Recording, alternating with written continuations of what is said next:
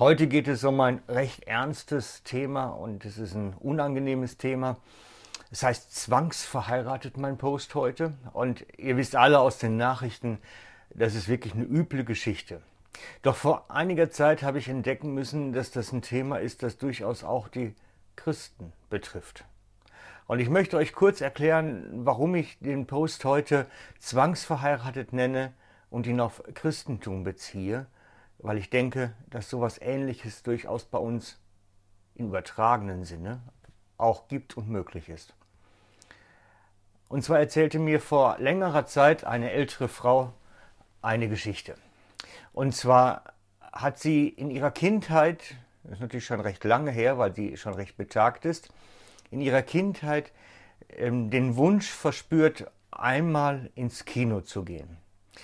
Es war der Wunsch recht dringlich und in der Beiz gegenüber, also in der Dorfbeiz, in der Dorfkneipe gegenüber, sollte den Abend Kinoabend stattfinden und sie wollte so gerne dorthin gehen. Und so wusste aber auch, ihre Mutter hat da ein Problem mit. In ihrer Kirchgemeinde, wo sie hingeht, war Kinogehen ein Tabu. Das machte man nicht als Christ. Und sie wusste, dass ihre Mutter da ein Problem hat. Und sie sagte sich, ich bin da trotzdem, ich habe gesagt, als junges Mädchen, ich möchte unbedingt einmal Kino erleben, mitreden können bei den anderen, einmal erleben, wie das ist. Und dann ist sie zu ihrer Mutter hin, hat gesagt, Mutti, ich möchte so gerne ins Kino. Und die Mutter hat lange nachgedacht und bedächtig den Kopf hin und her gewogen. Und dann sagte sie, okay, und legte 20 Rappen, also im Deutschen würden wir sagen 20 Cent, auf die Tischkante und sagte, das ist für den Eintritt. Und ließ es da liegen und sagte nur, bedenke aber, Mädel, wenn der Herr Jesus heute Abend wiederkommt, bist du nicht dabei. Überleg es dir gut, ob du gehst. Dieses Erlebnis mit den 20 Rappen auf der Tischkante hat sie lange, lange, lange Jahre ihres Lebens geprägt. Sie hatte in jungen Jahren gelernt, Gott verwirft mich, wenn ich einen Fehler mache und sündige. Sie würde bei der Entrückung nicht dabei sein und am Ende ihrer Tage auch verworfen werden, weil sie im Kino war.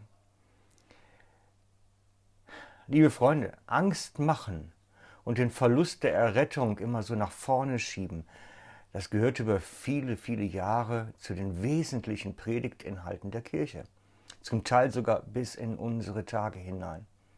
Doch diese Botschaft hat gar nicht so sehr was mit der Botschaft des Herrn Jesus zu tun. Das, was er lehrte, war eher anders. Es ist eher ein Bild des alten Bundes, des strafenden, aufrechnenden, kleinlich zusammenzählenden Gottes, der am Ende unserer Tage Daumen hoch, Daumen runter entscheidet, ob wir denn im Himmel dabei sein dürfen. Doch diese Botschaft hat nichts mit Jesu Botschaft zu tun. Denn Paulus erklärt es sehr ausführlich und er schreibt, dass durch Jesu Tod alle trennende Sünde aller Menschen von Gott entfernt wurde. Für alle Zeit. Er sagt, es ist alles gelöscht. Und es wird nicht wieder dazu addiert. Alles Trennende, was durch Adam als Sünde in die Welt kam, ist von Jesus hinausgenommen worden. Und wer auf dieses Erlösungswerk Jesu vertraut, ist in der Ewigkeit dabei. Das ist Evangelium. Es ist alles getilgt, es wird nichts mehr aufgerechnet, und wer auf Jesu Erlösungswerk vertraut, wer das glaubt, der ist am Ende seiner Tage bei ihm. Das ist der Weg, den er gegangen ist, den er vorausgegangen ist und wir ihm folgen dürfen. Und zwar egal, wie oft er im Kino gewesen ist. Und so schreibt der Johannesbrief dazu. Denn Christus hat unsere Sünden, ja die Sünden der ganzen Welt auf sich genommen, er hat sie gesühnt. 1. Johannes 2, 2 die Sünden der ganzen Welt auf sich genommen und gesühnt. Es ist alles bezahlt. Oder so wie Paulus an die Korinther schreibt. Denn Gott ist durch Christus selbst in die Welt gekommen und hat Frieden mit ihr geschlossen, indem er den Menschen ihre Sünden nicht länger anrechnet, nicht länger anrechnet. Gott hat uns dazu bestimmt, diese Botschaft der Versöhnung in der ganzen Welt zu verbreiten. Gott hat alle Menschen mit sich versöhnt und rechnet ihre Sünden nicht mehr länger zu. Und wer auf dieses Erlösungswerk Jesu vertraut, ist gerettet. Das ist das Evangelium. Niemand wird wegen einzelner moralischer Sünden verloren gehen, sondern die Entscheidung über Annahme wird am Ende getroffen, ob wir auf Jesus vertraut haben, ob wir sein Erlösungswerk vertraut haben. Da ist der Schlüssel. Noch vor einiger Zeit berichtete mir eine ältere Frau, die neu in die Gemeinde kam, dass sie nun bedauerlicherweise ihre alte Gemeinde nicht mehr besuchen dürfte und könnte, weil sie ihre Huppi nicht mehr machen könnte. Das ist der Haarknoten. Im Deutschen sagt man, im Norddeutschen sagt man den Dutt dazu.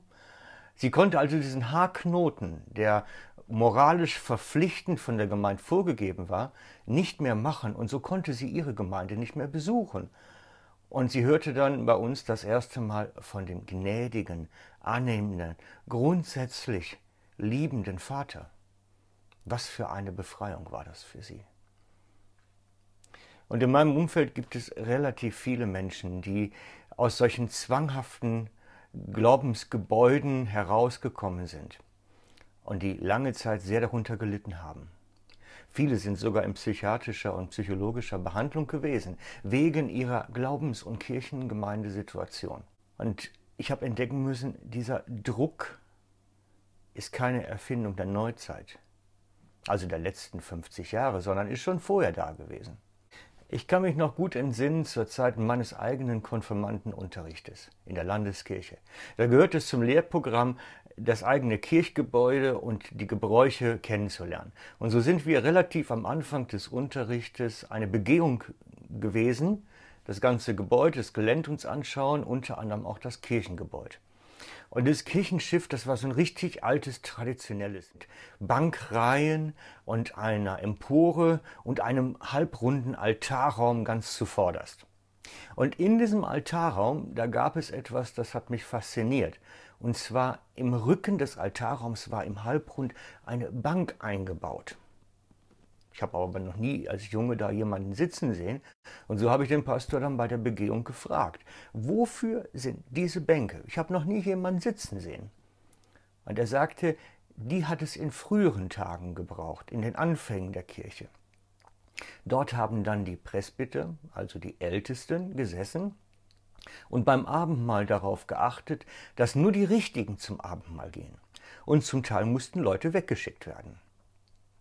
Und als ich dann als Bub so nach Haus gegangen bin, habe ich überlegt, das muss schon ziemlich elend sein, wenn man im Gottesdienst zum Abendmahl nach vorn geht und dann vor versammelter Dorfgemeinschaft weggewiesen wird, weil man ja offensichtlich in der Annahme der Ältesten oder Presbyter ein nicht ganz so moralisch einwandfreies Leben geführt hat, wie es sich fürs Abendmahl gebührt.